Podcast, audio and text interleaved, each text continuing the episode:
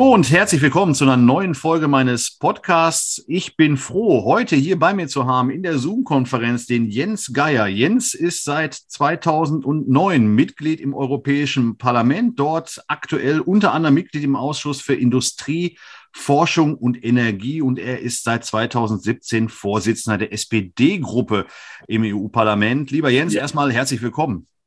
Schönen guten Morgen, lieber René. So, Genau, wir haben noch früh am Morgen, haben uns hier zum äh, Gespräch verabredet und fangen wir vielleicht mal mit einem, ja gar nicht mal so leichten, sondern mit dem dicksten Thema überhaupt an. Aktuell diskutieren wir in Gesamteuropa aufgrund des Krieges in der Ukraine über das Thema Energiesicherheit auf der einen, aber eben auch Unabhängigkeit äh, der Energie auf der anderen Seite. Jens, ganz locker flockige Frage, die gar nicht so leicht zu beantworten ist wahrscheinlich.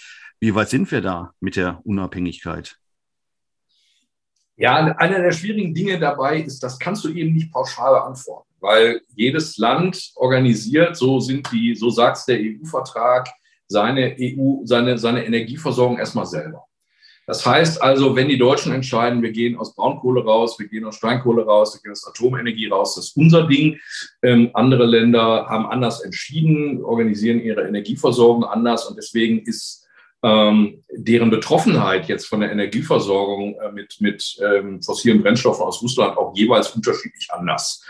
Ähm, uns eint, wir haben Klimaziele, die wollen wir erreichen. Das heißt, ähm, da kommt jetzt die EU ins Spiel und sagt, okay, ähm, Ziel bis 2030 ist äh, mindestens verglichen mit dem Referenzjahr 1999 die Treibhausgasemissionen um mindestens 55 Prozent zu reduzieren. So, das müssen jetzt alle. Und die Aufgabe ist dann für diejenigen, die noch stärker auf fossile Energien setzen, äh, natürlich ein bisschen härter zu meistern als diejenigen, die es irgendwie anders machen. Und ähm, da sind wir jetzt unterschiedlich weit und deswegen ist die Aufgabe, die wir zu meistern haben, auch, auch jetzt unterschiedlich groß. In Deutschland war immer das Thema, war auch vor dem Krieg ähm, weitgehend richtig, sage ich mal, aber die Einschränkung mache ich dann gleich. Ähm, wir, wir gehen aus den Fossilen, soweit es gehen, raus. Wir bleiben, wir nehmen Erdgas als Brückentechnologie, wobei man sagen muss, also ist natürlich auch ein äh, äh fossiler Energieträger, aber ist verglichen mit den anderen hm. vergleichsweise sauber und kann man auch äh, dekarbonisieren. So, und mit dem Erdgas kaufen wir uns die Zeit, bis wir aus, ausreichend andere Energiequellen haben, vor allen Dingen erneuerbar. So, jetzt kommt der Krieg. Jetzt sagen wir, wir müssen Putin ähm, ähm, äh, die, den, den, den Zugang, äh, den Verkauf von Ressourcen erschweren. Jetzt ist der Parameter also, wir wollen nicht raus aus Fossilen, sondern wir wollen raus aus russischen Fossilen zuerst. Und das ist eine schwere Aufgabe, die wiederum auch wiederum äh, die EU-Staaten unterschiedlich trifft. Ähm, so im Handumdrehen geht es halt aus vielen Gründen nicht. Wenn du da noch was wissen möchtest, das ist mein tägliches Brot. Da kann ich auch irgendwie äh, ähm, auch, auch gerne was darüber erzählen. Ähm, aber mit ein bisschen Vorbereitungszeit geht es eben. Also, wir haben jetzt Montag. Wir rechnen diese Woche damit, dass eine Einigung für ein sechstes äh, Sanktionspaket herkommt. Noch nicht, noch, sind noch nicht alle an Bord von den 27 Mitgliedstaaten. Aber Deutschland ist es in der Vorbereitungszeit zum Beispiel gelungen, die, ähm, die Abhängigkeit von russischen Ölimporten um 15 bis 20 Prozentpunkte zu reduzieren. Und ähm, äh, das heißt also, man muss andere Lieferketten organisieren, man muss möglicherweise neue Verträge schließen, man muss auch denjenigen, die noch Steinkohle verfeuern, wir haben da auch noch ein paar Kraftwerke rumstehen, gerade hier in Nordrhein-Westfalen, den muss man sagen, okay, eure nächste Fuhre kauft ihr dann bitte in Australien oder Venezuela oder Polen oder, oder äh, woanders. Ähm, aber mit ein bisschen Vorbereitungszeit geht das halt. Und äh, ähm, man muss sagen, beim Erdgas ist es am kompliziertesten. Hm. Du hast das gerade so wunderbar geschildert. Ich glaube, das äh, war vielleicht noch nicht jedem äh, so klar in der Abfolge. Äh, Priorität 1 war mal Ausstieg eben aus, aus CO2, möglichst auf Null. Da reden wir gleich noch ja. drüber. Stichwort Green Deal. Und die Brückentechnologie war Gas und plötzlich bekommen wir eine neue Ausgangslage und ja, Gas ist halt auch plötzlich, genau, äh, ist halt plötzlich auch wahr, beziehungsweise wir müssen diese sogenannte Brückentechnologie äh, schneller hinter uns lassen, als wir das eigentlich geplant haben. Ich habe manchmal das Gefühl, dass äh, derzeit, und ich bin ja viel im Wahlkampf draußen, diskutiere auch über natürlich als umweltpolitischer Sprecher Klimaschutz und CO2-Einsparungen, ähm, dass plötzlich die Dinge gegeneinander aufgewogen werden und vielen Menschen das Hemd näher ist als die Hose, sprich, ja, ist doch egal, das mit dem ja. CO2 sehe ich eh noch nicht oder erlebe ich vielleicht ja. nie. Äh, mir ist der warme Popo und eine äh, Industrie, die genug Gas hat, sicherer äh, oder wichtiger. Wie nimmst du das wahr? Verschieben sich plötzlich die Prioritäten auch politisch in der EU? Insbesondere in Deutschland jetzt natürlich? Also interessanterweise höre ich das immer nur von Christdemokraten. Ja, benutze hier bewusst die männliche Form. Ähm, die Industrie ist eigentlich nach meiner Wahrnehmung komplett auf dem Transformationspfad. Also die sagen, wir wollen ohne CO2-Emissionen auskommen. Wir brauchen vielleicht hier und da noch mal ein bisschen Zeit, weil die Technologien noch nicht komplett zur Verfügung stehen. Wir brauchen auch äh, ein bisschen Hilfe. Ähm, da kommen wir auch gleich noch mal drauf im Zusammenhang mit dem, mit dem ETS, äh, um jetzt nicht von, von, von ähm, der Konkurrenz gefressen zu werden, die außerhalb der EU diesen ganzen ähm, CO2-Auflagen äh, nicht unterworfen ist. Aber da sagt keiner, ach nee, lass uns das mal drei Jahre zurückstellen mit dem, mit dem Ausstieg. Die sind eigentlich jetzt strategisch alle darauf ausgerichtet zu sagen, so machen wir jetzt. Ja, und jetzt reden wir nicht mehr über das Ob, sondern wir reden über das, äh, über das äh, Wie. Ähm, und viele von denen haben jetzt halt auch Strategien schon begonnen, wo die sagen, die wollen wir jetzt gar nicht mehr drei Jahre aufschieben weil wir sind eigentlich im Fluss. Wir haben Investitionsentscheidungen gefällt oder wir stehen unmittelbar davor. Und wenn jetzt irgendwie die Zusage von der EU-Kommission kommt, dann machen wir das auch. So, sind die Christdemokraten, die Liberalen wenigstens im Europäischen Parlament, da ticken die nämlich weitgehend etwas vernünftiger als unsere FDP, muss man auch wissen, ähm, die, ähm, äh, die sagen, ach na, jetzt haben wir es doch alle so schwer und die Preise sind so hoch, jetzt lass uns das doch mal mit dem, mit dem Green Deal noch mal ein paar Jahre zurückstellen. Fakt ist, der erste Preisschock kam schon vor dem Krieg, weil die Weltkonjunktur wieder ansprang, nachdem die, die, die, die, ich weiß nicht, wie viel der Covid-Welle überwunden war, plötzlich die Energienachfrage stieg und ähm, teilweise erstmal die Versorgung äh, wieder, wieder aufgenommen und die Förderung wieder aufgenommen werden sollte. Und dann sprang äh, sprunghaft der Preis nach oben. Ähm, dann kommt der Krieg, nächster Preissprung. Ähm, und äh, äh, ja, wenn wir jetzt aus den Fossilen rausgehen, muss man jetzt fairerweise sagen, billiger wird es nicht. Und ähm, hin oder her, ähm, ich bin auch sehr, sehr skeptisch, ob wir jemals wieder so Preisniveaus sehen wie vor Covid. Und dann ist aber natürlich die Frage, wie hilft man denn Industrie und wie hilft man Menschen?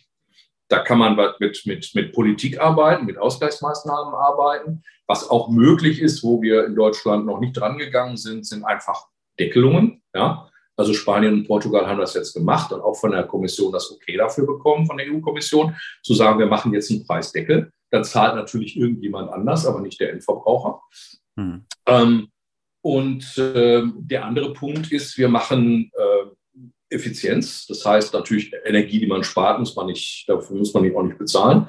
Und ähm, äh, wir erneuern, wir, wir, wir gehen all in in die Erneuerbaren. Also bin, wir kennen uns lange, kein Freund von Christian Lindner, aber so Worte prägen kann er. Und das Wort von der Freiheitsenergie, das trifft es natürlich. Ne? Und ähm, ich finde, so muss man es dann auch, ähm, äh, so muss man es dann auch in der politischen Diskussion verwenden. Was dann nicht mehr geht, ist, ich will das Ding nicht sehen. Ja?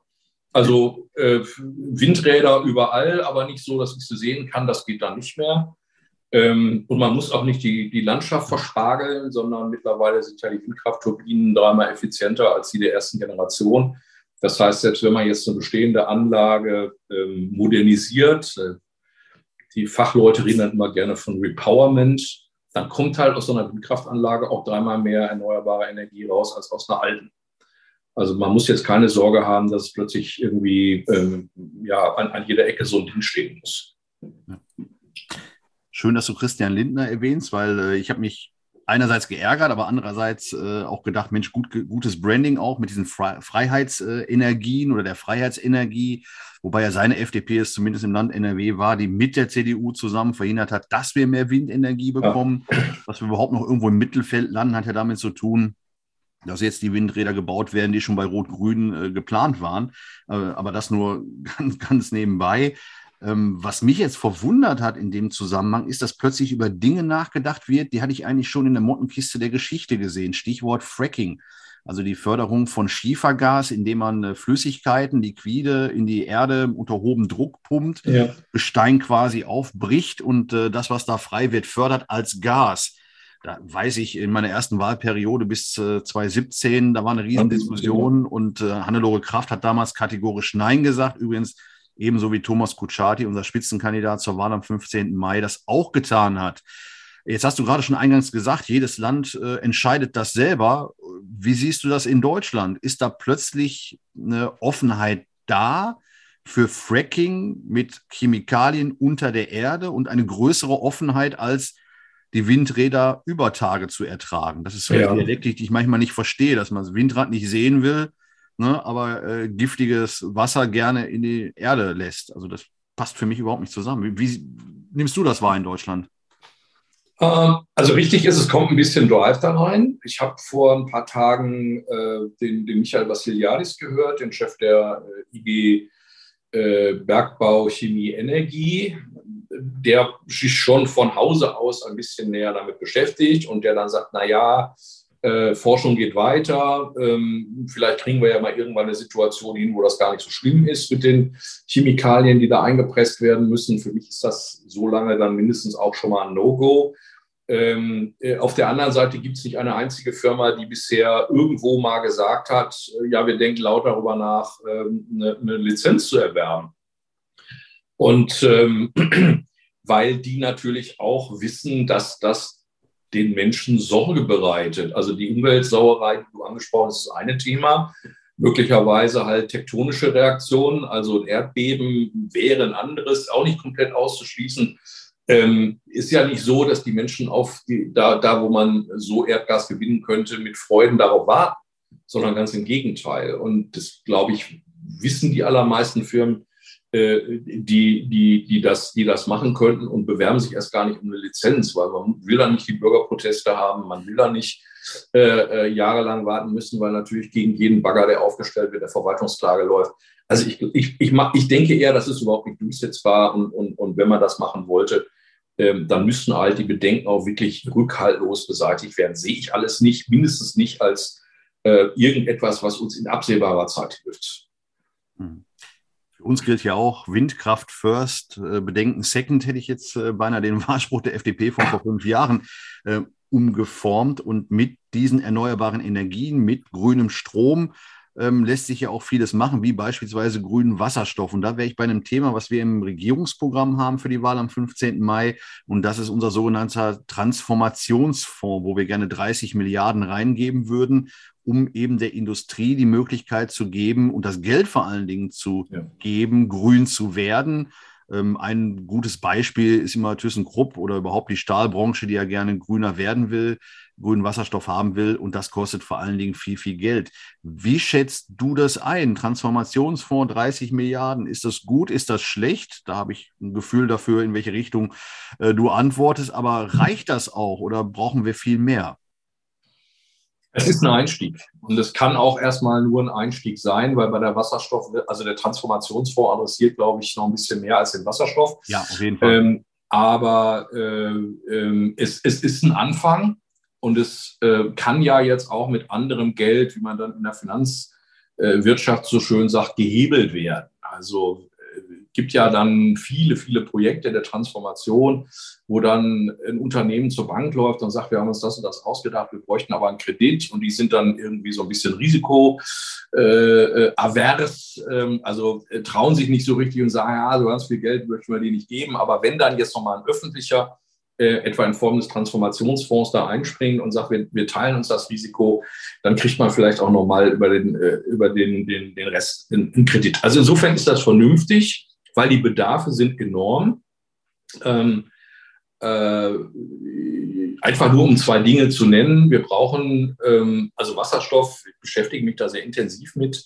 Ähm, das ist ein Tausendsasser, weil man kann damit Energie transportieren, man kann ihn einsetzen als, als Energievektor. Die chemische Industrie braucht ihn selber als Feedstock, also als Rohstoff. Man kann auch speichern, äh, Energie, äh, überschüssige grüne Energie, wenn, wenn da mal ordentlich auf der Nordsee es ordentlich pustet.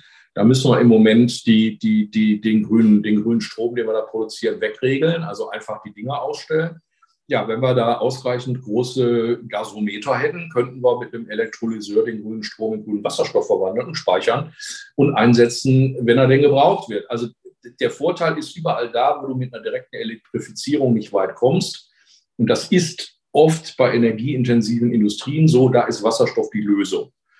Und früher haben mich Leute bei ThyssenKrupp Stahl angeschnauzt wegen der, wegen der ETS-Auflagen, Emissionshandelsauflagen, die wir denen gemacht haben. Äh, so nach dem Motto, ihr macht uns hier die Arbeitsplätze kaputt. Und jetzt sagen die alle, jo, mit Wasserstoff geht's. Und jetzt, das sind ja Ingenieurinnen und Ingenieure, sind kreative Menschen, die sagen jetzt, okay, jetzt haben wir verstanden, das ist die Richtung, jetzt fangen wir an, uns Gedanken zu machen, wie es geht. Aber wir brauchen Unmengen Wasserstoff, am besten grünen. Und äh, wenn wir jetzt mal bei, bei ThyssenKrupp Stahl in Hamburg bleiben, die brauchen natürlich auch eine Röhre, die bei ihnen am Werk endet. Ja? Alles das haben wir nicht, noch nicht, aber in Planung. Und ähm, da muss natürlich auch, äh, wenn, wir, wenn wir der Lokomotive in voller Fahrt die Räder wechseln, das kriegen Unternehmen aus ihren laufenden Einnahmen nicht dargestellt. So, also müssen wir da irgendwie in geeigneter Form helfen. Und ich finde, der Transformationsfonds ist, ist eine gute Idee. Zweiter Punkt, den ich nur ansprechen will. Ich glaube, die strategischen Entscheidungen sind gefallen, mindestens mal im Individualverkehr, dass wir Mitte der 30er Jahre letzten Verbrenner vom Band laufen müssen. In Nordrhein-Westfalen werden nicht wahnsinnig viele Autos gebaut, aber wir haben sehr, sehr, sehr viel Zulieferer. Und ähm, die bauen halt Teile für einen Verbrennungsmotor sehr, sehr oft und du brauchst für einen E-Motor sehr viel weniger Teile. Also die brauchen Hilfe. Und möglicherweise haben die äh, ihr Leben lang gebraucht, gedacht, wir bauen Einspritzpumpen und die braucht man immer. Und ähm, ähm, die muss man dann auch einfach mal da unterstützen, dabei zu sagen, okay, was können wir, was haben wir, wie sind unsere Leute ausgebildet, äh, was könnten wir denn anderes machen als Einspritzpumpen? Und auch da hilft so ein Transformationsfonds, weil man dann sagen kann, komm, für die ersten paar Jahre äh, geben wir euch öffentliches Geld und wenn bei euch die Bude wieder, wieder rund läuft, dann zahlt das uns zurück. Oder irgendein anderes Modell. Aber helfen müssen wir. Insofern ist der Fonds eine gute Idee. Jetzt ein komplett krasser Cut, der aber auch darauf fußt, dass du ja zu Recht gesagt hast, äh, Transformationsfonds ist nicht nur in Sachen Wasserstoff gedacht, absolut. Und in vielen äh, Diskussionen und äh, Podiumstreffen, die ich jetzt im Wahlkampf habe mit der Landwirtschaft, now something completely different, ähm, sage ich auch immer, so ein Transformationsfonds kann selbstverständlich auch euch helfen, liebe, äh, liebe Landwirte, äh, liebe Landwirtinnen. Ähm, und zwar eben auch um den Green Deal. Wir hatten gerade schon mal kurz genannt, bis 2050 soll die EU klimaneutral werden, um auch da voranzukommen. Ja. Denn die Landwirtschaft ist ein wichtiger Faktor ähm, beim Thema CO2. Wie nimmst du das wahr auf europäischer Ebene? Ja. Geht die Landwirtschaft da voran? Ist die Politik auch so progressiv, äh, dass wir da auch alles heben, was zu heben ist? Weil wenn wir in Sektoren denken, muss die Landwirtschaft ja auch nicht was äh, beitragen. Ja, also müsste sie, ähm, tut sie aber nicht. Also wir, wir beraten gerade in Brüssel dieses sogenannte Fit for 55 Package. Ich habe vorhin über diese 55 Prozent Reduktion Ziel gesprochen, daher die 55, 55. Und wir fassen jetzt für die Industrie und für den Verkehr jede Regulierung an, die ähm, äh, äh mit den Treibhausgasausstößen da zu tun hat und regulieren die so und machen die auch strenger, damit wir dieses 55 äh, Prozent Reduktionsziel erreichen. Das ist, geht nicht einfach. Ähm, das trifft auch unterschiedliche Branchen unterschiedlich hart. Aber habe ich vorhin gesagt, die Industrie sagt, nicht mehr wollen wir nicht, sondern die sagt nur, wollen wir, aber ähm, das und das und das brauchen wir dafür. Landwirtschaft, komplett anderes Bild.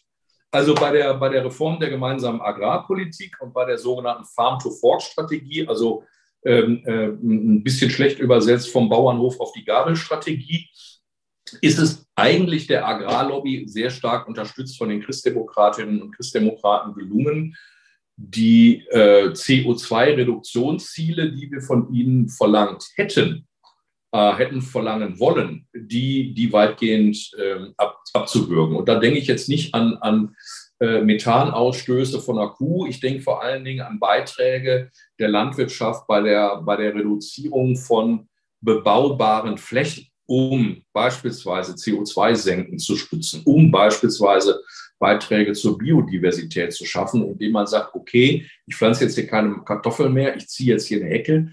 Äh, damit habe ich dann einen Beitrag äh, ähm, zum, zum Landschaftsbild ähm, äh, geleistet. Und ich schaffe damit auch Wohnraum, besseren Ausdruck fällt mir jetzt nicht ein, für bestimmte, ähm, für bestimmte Insekten und Vögel und, und was weiß ich das. Du hast gesagt, ich bin eher der Industriemensch, bin nicht so der Umweltmensch. äh, deswegen fallen mir da jetzt möglicherweise die richtigen Begriffe nicht ein. Aber Habitate, Kern ist, die gehen im Moment alle auf Produktion ohne Ende. Haut raus. Ähm, äh, je mehr Dünger, desto besser. Je mehr Einnahmen, desto besser. Und interessanterweise begründen sie es auch wieder mit dem Krieg. Ähm, nämlich, äh, ähm, äh, ja, man, man, man muss ja jetzt Beiträge dazu leisten, eine Hungerkatastrophe zu verhindern, weil die Ukraine ist ja eine Kornkammer wenn jetzt eine, eine Saatsaison äh, äh, ausfällt, weil man nicht aufs Feld kann wegen des Krieges, das ist allerdings wahr, dann produzieren wir eine Hungerkrise in, äh, in, in den arabischen Ländern und in Afrika.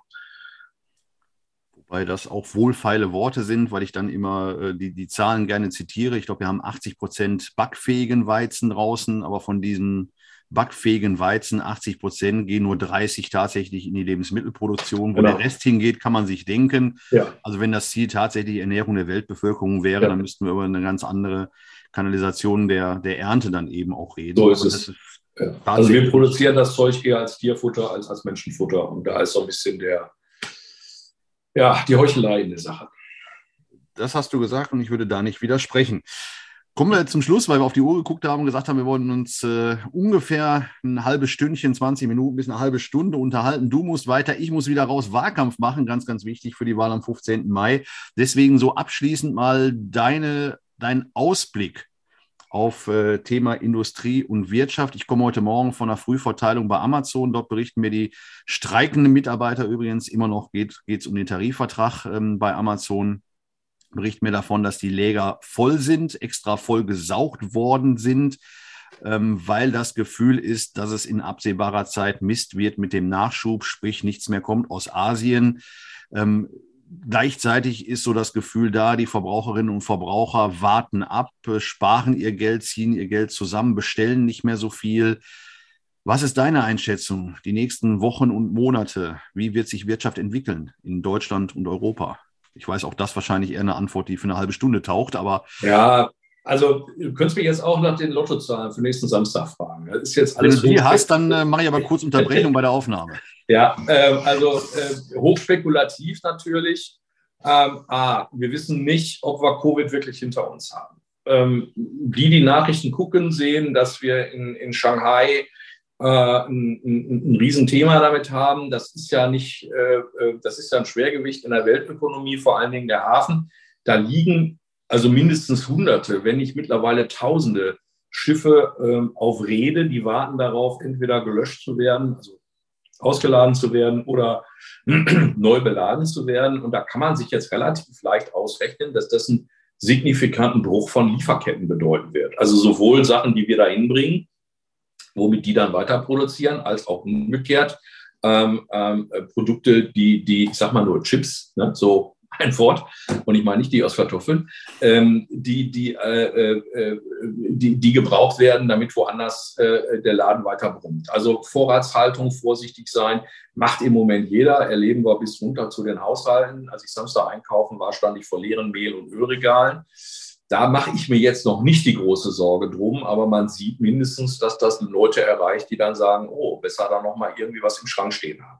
Und das machen im Moment alle. Ähm, ähm, ja, das sorgt dann auch für, für, für bestimmte Geldflüsse, aber es sorgt eben auch dafür, dass Leute sagen, ey, wenn ich, also gerade in der Industrie, wenn ich jetzt meine zukünftigen Perspektiven nicht genau einschätzen kann, Gehe ich dann in eine Modernisierungsinvestition oder warte ich erstmal noch ein paar Monate, bis ich besser Bescheid weiß?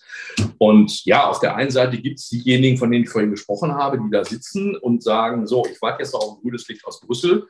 Ähm, äh, und, und dann investiere ich. Es gibt aber genau diejenigen auch, die sagen, naja, ich habe nur den einen Schuss, weil ich kann das Geld nicht zweimal ausgeben, dann warte ich lieber noch ein bisschen was. Und es wird ja nicht morgen vorbei sein selbst wenn dieser fürchterliche Krieg irgendwann mal beendet sein wird, und wir hoffen ja alle, dass das also lieber heute als morgen der Fall sein wird, aber bitte nicht zu Putins Bedingungen.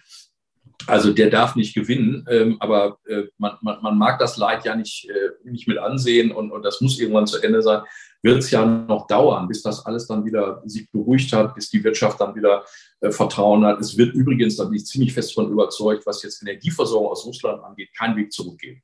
Ja, also diese, diese Frage der, der, sei denn Herr Putin verschwindet auf äh, eine Weise, über die ich jetzt nicht öffentlich nachdenken möchte, ähm, äh, dann, dann wir, wir werden diese, wir werden diesen, diesen, diese Abhängigkeit, und ich vergleiche das immer gerne mit einer Drogenabhängigkeit von, von billigen russischen Energieträgern, namentlich Gas, die werden wir nie wieder eingehen, nie wieder eingehen können. Und insofern ähm, sind paar, paar Parameter klar, andere sind völlig offen und ich kann keinem eigentlich wirklich einen Vorwurf machen, der im Moment sagt, boah, ich halte meine Kröten noch einen Moment zusammen, weil ich nicht weiß, was sie hingeht. Hm.